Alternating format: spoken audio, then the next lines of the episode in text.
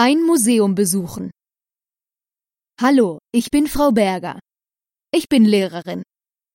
Ich unterrichte Geschichte. Heute machen wir einen Ausflug. Es geht in ein Museum. Die gesamte Klasse fährt mit. Wir fahren mit dem Bus. Für das Museum müssen wir Tickets kaufen. Ein Ticket kostet 5 Euro. Danach gehen wir hinein.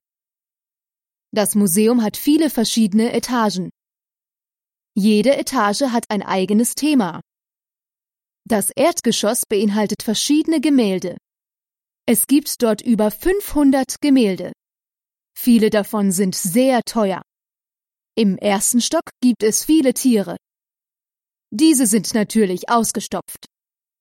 In vielen Gehegen werden die Tiere gezeigt.